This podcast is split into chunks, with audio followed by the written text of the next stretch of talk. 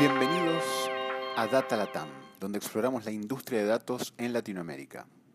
Bueno, buenos días. Bienvenidos a este primer podcast de Data Latam. Mi nombre es Diego May. Y yo soy Franz Fondenay. Todos habremos leído un montón acerca de todo lo que está pasando en Big Data, las conclusiones a las que llegan muchas empresas con datos. Eh, la palabra ciencia de datos es cada vez más conocida. Eh, y este podcast va a estar hablando de muchos temas asociados a tecnologías, a infraestructura, a problemas que se resuelven con datos. Entonces nos pareció súper sano eh, a Francia y a mí en este primer podcast tratar de definir a este personaje que es el actor principal en lo que es ciencia de datos, que es el científico de datos. ¿Qué es un científico de datos? ¿Por qué es algo nuevo y por qué no existía antes? ¿Qué tipo de organizaciones lo usan y para qué lo usan? Diego, para ti, ¿qué es un científico de datos? Lo que yo he visto en esta industria, y aclaro que mi mundo es más el mundo de datos abiertos, pero me estoy metiendo cada vez más en el mundo de ciencia de datos, es que cuando hablan de científicos de datos, están hablando de una mezcla de varios perfiles, ¿no? Número uno, eh, un experto en materia, un analista, alguien que entiende un tema. Número dos, alguien que entiende de estadística, que sabe cómo usar estadística, que sabe interpretar datos estadísticos o resultados estadísticos. Número tres, un programador, alguien que puede usar R o puede usar Python eh, o puede usar varias eh, tecnologías y desarrollar código para poder manipular todos estos datos y hacer cosas con ellos. Número cuatro, eh, un diseñador, alguien que puede no solamente trabajar todo lo que dijimos antes, sino poder diseñar productos de datos. Eh, y algunas herramientas que vienen a la mente son Shiny o Tableau, pero distintas formas de poder usar todos estos datos que fueron procesados para después contar algo. Y finalmente lo que he visto también es, eh, para que un científico de datos tenga resultados, tiene que ser un buen comunicador. ¿Está? Así que saber mucho de la materia, ser estadístico, ser programador, es bueno, es importante, pero para que esto tenga resultados en las empresas, estos científicos de datos tienen que poder interactuar, comunicar resultados y generar discusiones alrededor de temas de datos. Pero eso es mi, eh, eso es mi definición basada en lo que he leído y un poco en lo que he visto en distintos casos. Me interesa mucho tu respuesta a esta pregunta, Franz, que sos un científico de datos y que has trabajado muchos proyectos de este tipo. Pues yo, yo creo que la, definición que das es, eh, es, mucho mejor que la definición que lees de, Wikipedia, porque em, los científicos de datos, cuando, cuando empresas los buscan, comúnmente son denominados como las, em, eh, las ovejas con, con siete patas, son muy difíciles de conseguir. Muchos de los que somos analistas de, o científicos de datos, o nos llamamos científicos de datos ahora, eh, comenzamos algún día en, eh, en ciencia, eh, nos movimos en algún momento a lo que es un entorno de, de negocio y muchas veces, como en mi caso, como analistas de negocio, em, y fuimos aprendiendo cada vez más de los diferentes temas que incluye programación, saber sobre bases de datos, para tener, para poder apoyar a empresas a, tomar decisiones y estructurar la toma de decisiones, entendiendo todos los pasos de coleccionar, analizar y comunicar sobre, sobre datos. Otros dicen de llevar datos crudos, de llevarlos de alguna forma a información que puede dar soporte a decisiones.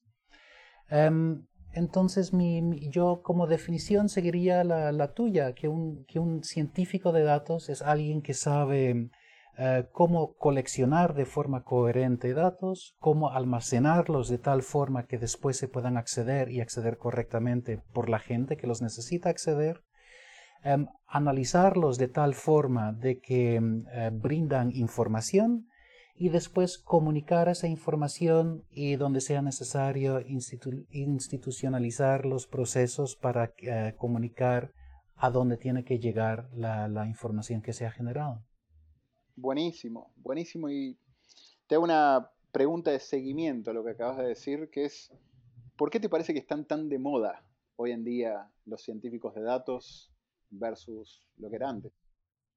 Bueno, yo creo, si, si miro a mi experiencia personal, es porque hoy en día se puede hacer mucho más como una sola persona de lo que se podía hacer antes. Em, y eso no quiere decir que los, los equipos que generen eh, los procesos, que, que efectúen los, los, procesos y los proyectos de ciencia de datos, a veces son cientos o más personas. Em, pero uno como una sola persona eh, puede programar de una forma muy rápida, de tener lenguajes que tienen una colección de bibliotecas muy amplia para todo este proceso de, de acceder datos, analizarlos y comunicarlos. Em, como lo tenemos hoy es lo que lo, que lo facilita un montón. En solo 10 años eh, la, la, cantidad de, de, herramientas que tenemos disponibles em, es, es, muchísimo más grande em, y entonces tenemos la posibilidad de abarcar todo ese proceso que es muy grande en, en una sola cabeza. Muy bueno, y hago dos comentarios a lo que dijiste, Franz. Uno, esto es para la audiencia. Eh, vamos a tener varios capítulos donde Franz y otra gente ¿no? nos van a estar hablando de R en particular, porque R es un, creo que casi uno de los catalizadores de esta industria de ciencia de datos. Es una herramienta open source muy utilizada, muy buena. Eh, yo eh, ahora estoy aprendiendo a usar R y me encanta, pero de esto vamos a hablar bastante en el futuro, así que quiero dejarles claro que va a haber varios capítulos que toquen distintas cosas de R. Lo segundo que quería mencionar respecto a por qué está de moda esto, Frances, eh, lo que he leído últimamente es que todas las organizaciones están teniendo su, como lo llaman los gringos, su data moment, ¿no? Su momento de pensar en, wow, eh, durante todos estos años estuvimos coleccionando estos datos, tenemos un ERP, tenemos un CRM, hoy estaba hablando con eh, distintos gobiernos por temas de JUNAR o con distintas organizaciones que tienen datos y hoy en día, un poco por todo lo que vos dijiste recién, se están dando cuenta que aunque tienen esos datos, no están utilizándolos de forma óptima. Entonces creo que eh, esto se está poniendo de moda porque ya ha habido varios casos de éxito con uso de datos. Las distintas organizaciones se están dando cuenta que tienen un montón de datos valiosos y la idea ahora es ver cómo poder eh, utilizar todo esto. Sí, y ahí, bueno, voy con la, pregunta a ti, que por qué hoy en día es un buen día para ser un, un data emprendedor. Eh, pero antes de preguntar eso, quiero, quiero mm, quizás decir que, que, el hecho de que esté de moda no significa que no se hacía antes. Porque eh, empresas que, digamos, todo el trabajo, todo, toda la historia de data warehousing, business intelligence, data management, eso viene de los años 60, 70. Entonces realmente estamos, tenemos términos nuevos que están muy de moda, pero que se basan en un fundamento muy sólido de décadas de, trabajo, de estudio, de desarrollo eh, de, procesos y de herramientas que nos permiten hacer lo que, lo que hacemos hoy. Em, y a eso quiero ir eh, porque hoy Em, vale la pena ser un data emprendedor, ya que todo eso existía antes. ¿Eso por qué, hoy es relevante? Básicamente creo que eh, se mezclan un par de cosas. Número uno, hoy en día en general ser un emprendedor es diferente a lo que era hace 20, 30 años, donde para crear una aplicación o empezar antes había que tener un montón de infraestructura, servidores, eh, un montón de cosas. Hoy en día de forma mucho más rápida. Eh, un emprendedor, alguien que tiene una idea, puede empezar una empresa, puede desarrollar un prototipo y puede hacer algo. En el caso puntual de lo que es datos, creo que venimos de un... Eh, de, una industria donde antes eran las grandes empresas que generaban los grandes, las grandes soluciones para business intelligence eh, o las grandes soluciones de bases de datos o las grandes soluciones para data warehousing. Y hoy en día hay, con todas las herramientas que hay, mucha gente que ha estado en la trinchera aprendiendo a, sacarle valor a los datos, que están generando aplicaciones, que están generando eh, herramientas que son útiles para, para gente normal, ¿no? Ser un emprendedor hoy es más fácil y en general procesar datos se está haciendo cada vez más fácil, por lo cual hay muchas oportunidades que están surgiendo en lo que tiene que ver con emprender en este ecosistema de los datos. Me parece fascinante esa respuesta, Diego, porque esas son, eh, de hecho, las mismas razones por las cuales yo creo que ciencia de datos está de moda hoy. Para la última milla, eh, te pregunto, digamos, hablaste de SQL, NoSQL, R, Python. Eh, para lo que es ya el producto final de datos, eh, yo he escuchado mucha gente que usa Shiny, creo que vos lo usás, escuché mucho de la librería ggplot en R. ¿Qué usas vos? obviamente hay paquetes Tableau y otras más. ¿Qué usas vos para ya el, el R Markdown? Escuché también. ¿Qué usas vos puntualmente para ya los productos finales de datos y cuál es tu preferencia? Em, a mí me encanta Shiny. Shiny es, una, es un paquete en R. Em, entonces estás todavía dentro de R y te permite hacer eh, dashboards con, un, concepto que se llama Reactive Programming. Entonces es, em, puedes, puedes hacer un botón que si mueves el botón inmediatamente cambia algo en tu figura.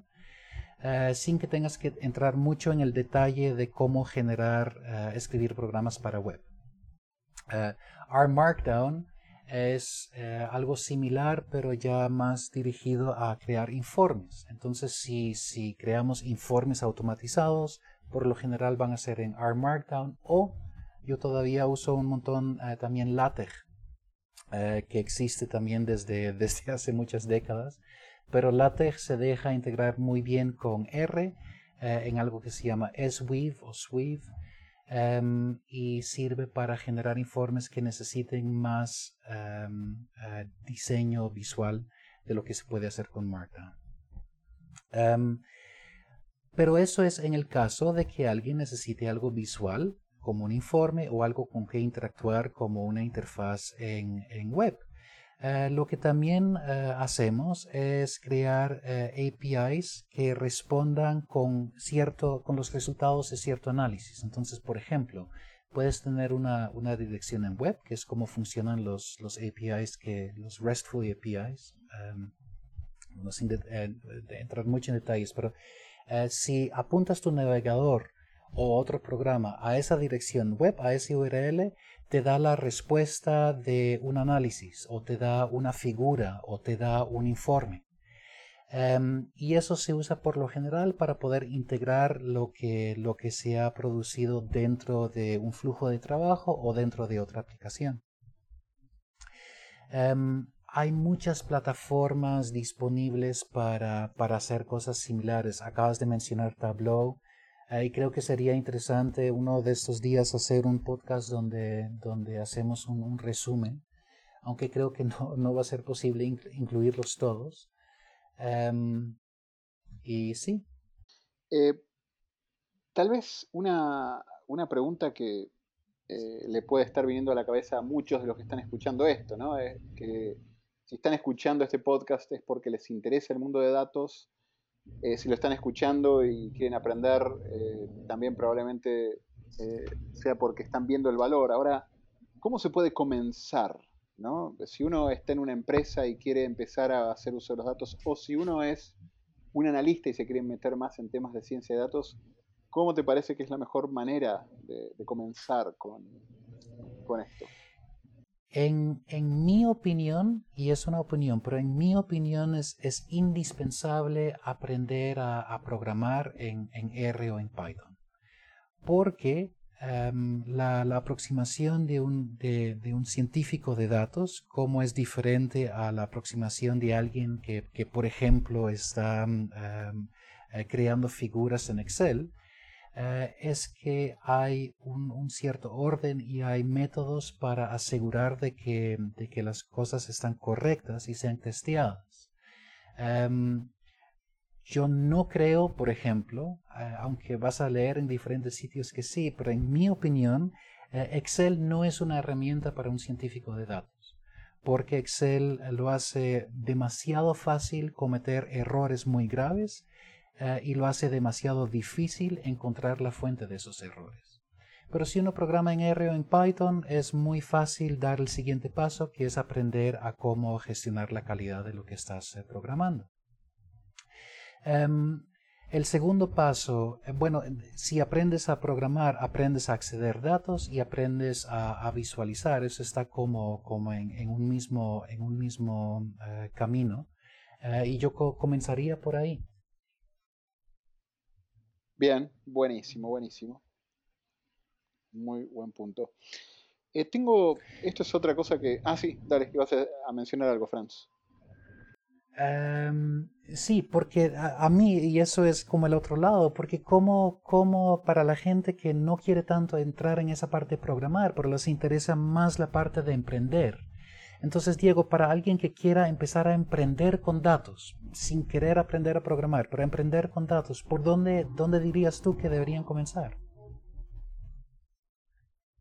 Este es otro también, otro tema para... ir cuento que a mí me encanta juntarme con cualquier emprendedor que tiene cualquier idea de cualquier cosa, ¿no? Y sobre todo cuando son temas de datos, eh, siempre me hago el tiempo para ese tipo de cosas porque me gusta mucho el tema. Ahora, yo creo que eh, lo principal para emprender, ya sea en datos o en lo que sea, es encontrar realmente un problema real, existente. Los mejores emprendimientos vienen de la gente que ellos mismos tienen un problema y ellos mismos lo resuelven para ellos y en base a eso después uno ve si hay un mercado o no. Pero creo que lo principal es encontrar un problema real, eh, existente, eh, y en base a eso empezar a, definir cómo resolverlo y cómo aproximarlo. Ahora, el segundo tema que mencionas vos, si una persona como yo encuentra un problema y lo quiere resolver, y, y, yo apenas ahora en el pasado lejano programé y ahora estoy empezando a meterme en R y tratando de jugar un poco con eso, pero definitivamente no me considero un,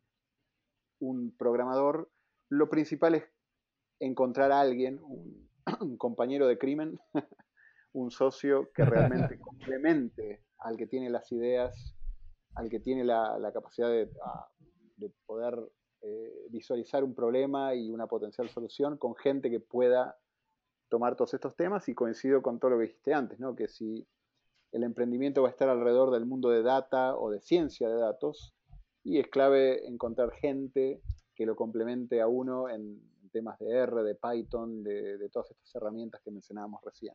Así que creo que por ahí empezaría.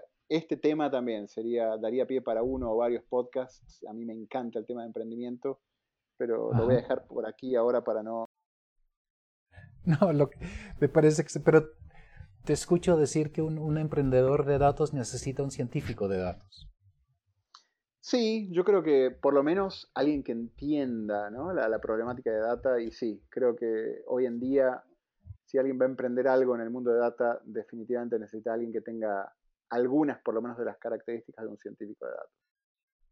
Claro, yo, yo creo que al, revés también es verdad que un científico de datos necesita un emprendedor de datos para, para poder trabajar, porque em, uno se puede perder en lo mucho y lo lindo y la, la, cantidad que hay, pero una cosa es trabajar un montón, otra cosa es trabajar con objetivos claros y que, que rinda, que, que rinda un, un, un salario o algo similar Em, y para eso sirve mucho tener a alguien que esté hasta más, más conectado con lo que es el, el, mundo de, de, de, negocio, emprendimiento, la sociedad, para mantenerlo en buen camino. De acuerdo, Che, totalmente de acuerdo. Y Franz, pensando un poco en tema de, de tiempos para este podcast, eh, se me ocurrían dos preguntitas más que creo que vale la pena que discutamos para ya después ir dando cierre y dejar lugar para los próximos podcasts. Sí, me parece excelente. Lo primero que quería que tocáramos es cómo trabajan eh, las organizaciones el tema de ciencia de datos. ¿Está bien? Y lo, menciono también porque puede haber en la audiencia gente que trabaja en grandes bancos o gente que trabaja en pequeñas empresas o en ONGs. Entonces, eh, el cómo se trabaja esto creo que es interesante tocarlo por lo menos un minutito ¿Cuál es tu punto de vista? ¿Cómo se trabaja? Yo después cuento lo que yo he escuchado de esto y hablamos un poco del tema. No creo que, que se pueda dar una sola, una sola respuesta. Em, lo que yo, en mi experiencia, em, eh, cuando gente, gente habla de datos es, es casi como cuando gente habla de sexo. Entonces no hay tema sobre el cual gente miente más que sobre sexo y no hay tema sobre el cual gente miente más que sobre datos. Entonces cualquier cliente que yo aproximo empiezan a quitarme tiempo para limpiar los datos porque todo está en orden y el que es responsable lo dice y todo está en orden y está perfecto y nunca lo está. Em, las formas muy, muy exitosas para, para, empresas, sobre todo si son más grandes, es empezar con un task force. Entonces, crear un, pequeño grupo de gente que se anima, que tiene el empuje para empezar a dar resultados em, eh, tangibles a la organización, para mostrar que realmente hay valor en los datos que hay. En otros casos hay una pregunta eh, más grande, más elaborada, donde realmente se puede montar un proyecto grande y entran los, entra el analista de negocios, otra vez entran todos los diferentes partidos para, para crear em, un data pipeline o un sistema de machine learning para eh, análisis predictivo, bueno, un, proyecto más grande. Y entre esos dos, un task force de uno o más personas y un equipo de cuantas personas se necesiten, está, eh, está un mundo de aproximaciones que se pueden tomar. Bien, bien, buenísimo, gracias. Acá un par de comentarios eh, y lo vamos a hablar en otros podcasts, pero hay casos de eh, estructuras de equipos de ciencia de datos y acá como para la audiencia hay empresas, y vamos a hablar de algunos de esos casos, que tienen grupos de 40 o 50 o más, si hablamos de, escalas como Google, científicos de datos y algunos discuten que eso tiene que estar todo centralizado en un equipo que es el equipo de ciencia de datos, otros que los científicos de datos tienen que estar distribuidos en distintas unidades de negocios. Eh, en fin, vamos a hablar un poco de los pros y contras en otros episodios, pero creo que vale la pena considerar que eh, están ese tipo de discusiones e incluso para organizaciones chicas que tienen datos, eh, el solo hecho de tener ya un analista que, empieza a ver estos temas con cierto interés y con cierto escepticismo para ver qué tipo de eh, información y de insights de valor se puede sacar de los datos, creo que ya es algo bien interesante. Eh, y lo otro que te quería preguntar para ya pasar a las conclusiones, eh, Frances, todo el mundo habla de Big Data, ¿está Y Big Data está de moda y nos encanta a todos, nadie sabe tampoco de qué se trata, pero eh, cuando hablas de Big Data y de eh, Data Science, eh, ciencia de datos, ¿cuál es la diferencia? ¿Cuándo aplica? ¿Cuándo no aplica? ¿Qué pensás de esto? Yo después doy también mis comentarios. Mira, recuerdas que cuando, cuando en mi, mi, breve definición de ciencia de datos yo, yo hablé que es todo el conjunto de coleccionar, analizar y comunicar sobre datos. Big Data está muy al lado de coleccionar y analizar. Em, quizás la, eh, la, mejor, la mejor em, eh, definición o descripción de Big Data que yo he escuchado es que eh, data puede ser grande, big, en, en diferentes ejes. Entonces, es porque es un volumen enorme que no cabe en un solo servidor. Entonces, un, servidor puede almacenar varios terabytes, pero si es más de un par de terabytes, quizás hay que ponerlo en más de un servidor. Em, puede ser eh, big en la variedad que tiene o en la velocidad que tiene. Por ejemplo, los streams de Twitter es, es, una, em, es un stream de datos, no es, no es una base de datos, sino son datos que se generan constantemente. Lo mismo en áreas de producción, donde estás monitoreando máquinas, es un stream de datos que tiene una cierta velocidad. Em, y em, entre uno de esos ejes está también veracidad. Entonces, ¿qué tanto puedo asumir que los datos que estoy recibiendo son reales, eh, eh, comunican algo sobre una verdad que existe? Eh, si entras en, cualquiera de esos que resulta ser muy grande, en, en, mis términos hablas de Big Data, y cada uno de esos ejes tiene su propia aproximación, sus propias dificultades para analizar. Bien, Bien, bien, bien. Acá tal vez un comentario que agrego y estoy de acuerdo. Tu definición de Big Data fue buenísima y súper completa. Eh, lo que quisiera mencionar es que probablemente son cientos de empresas las que realmente hacen Big Data en el mundo. Tal vez miles, ¿lo sabían? Sí.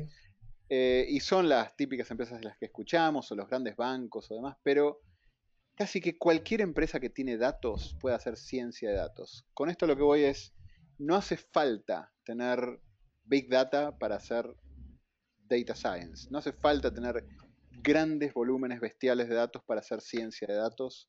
He hablado con un montón de, eh, gobiernos, organizaciones, ONGs, empresas, pymes, que tienen datos tan lejos de pensar en Big Data. Todos los datos que tienen entran en una computadora y se pueden procesar en R con la misma computadora en RStudio y eso ya es suficiente para hacer ciencia de datos. Entonces, creo que es importante entender la definición que vos diste de Big Data, que me pareció súper buena y va a estar en las notas de este podcast.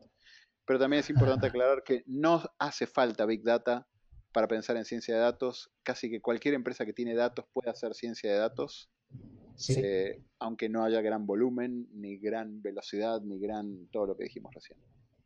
Sí, eh, completamente de acuerdo. Y, eh, por ejemplo, en em, cuando, cuando empiezas a leer en línea, entonces gente empieza a dar opiniones sobre qué es mejor R o Python y empiezan a hablar sobre, por ejemplo, el límite de R que solamente trabaja con, con datos en memoria. Hay, hay formas de, de hacerlo, de, de, de, no, no hacerlo de esa forma también. Um, pero ponte a imaginar que un computador con, con 24, 64 gigas de memoria hoy en día no está nada fuera del común, uh, ni es tan costoso. Eh, y 64 gigas de datos. Si tienes datos de tu empresa, 64 gigas, eso es un montón. Es muy difícil llenar esos 64 gigas eh, con lo que hacemos por lo general. Y eh, no, el, el, énfasis, y creo que también el énfasis nuestro está en ciencia de datos. Y Big Data es solamente una curiosidad que existe y tiene muchas cosas muy interesantes pero no es el, eh, el punto principal. Buenísimo y 100% de acuerdo. Bueno, ¿qué te parece, Franz? Eh, para no, eh, para ir cerrando un poco este podcast, ya hablamos un poco de algunas conclusiones finales, algunos mensajes clave que se lleve la audiencia después de, esta primera charla que tuvimos. Pues me, me, parece, tomemos turnos. Y el último, lo último que mencionamos quizás es la primera conclusión, que Big Data no es Data Science y no sé cuál es la traducción al español de Big Data, pero, pero creo que esa es una conclusión importante. Totalmente de acuerdo. Yo creo que otra conclusión importante es lo que dijimos también hace un rato, ¿no? que es casi cualquier organización que genera datos, que tiene datos, podría verse beneficiada de analizarlos y usarlos para la toma de decisiones, usando algo de esto de ciencia de datos que, estamos hablando ahora y que vamos a estar hablando en próximos capítulos. Sí. Em, tocamos brevemente el tema de datos abiertos, eh, pero creo que podemos concluir que las, las, el, beneficio que podemos tener como empresas y como sociedades es si em, enseñamos a más gente, si em, capacitamos a más científicos de datos para que los usen de formas nuevas e innovadoras. Sí, sí, sí, sí. Totalmente. Y tal vez un poco en esa línea, otra, una cuarta conclusión, eh, creo que es hoy en día, con todo esto que se está dando de ciencia de datos y con lo fácil que es procesar y, entender un poco más acerca de datos, saber un poco de ciencia de datos es importante para todos, para ser un buen profesional, para ser un ciudadano crítico, eh, para todos los perfiles que nos podamos imaginar, tiene sentido entender un poquito más acerca de esto de ciencia de datos. Sí, Em, y como último, dar respuesta al tema que empezamos, que un científico de datos es alguien que sabe de eh, análisis de datos, de estadísticas, sabe programar, sabe cómo eh, gestionar datos, pero también sabe cómo diseñar, comunicar, eh, liderar proyectos. Es, es alguien que, que tiene un interés muy amplio y habilidades en los diferentes aspectos em, de, datos. Yo creo que la, definición, la definición final todavía no está. Lo, estamos creando todavía en este mundo mientras las cosas cambian. Pero sí, es un, es un eh, especialista generalista.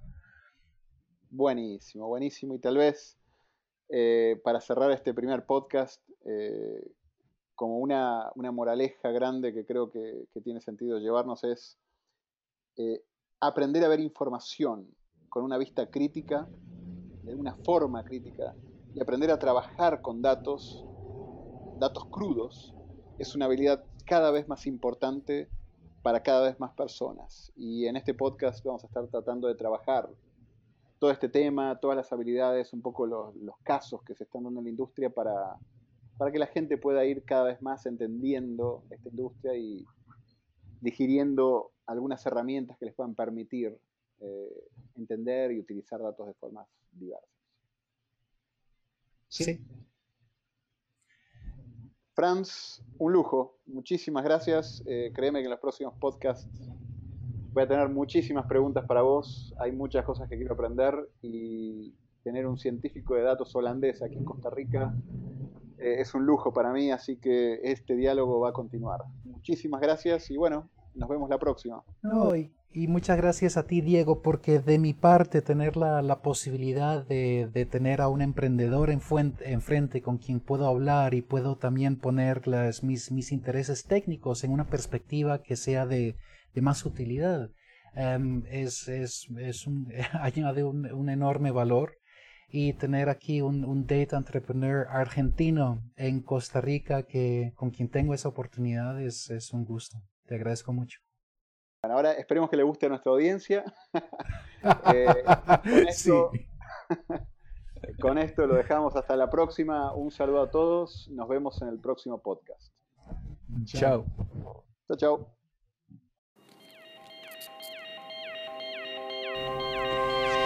Gracias por acompañarnos en nuestra exploración del mundo de ciencia de datos en este Data Latam Podcast. Cada dos semanas encontrarás un nuevo episodio en datalatam.com o iTunes.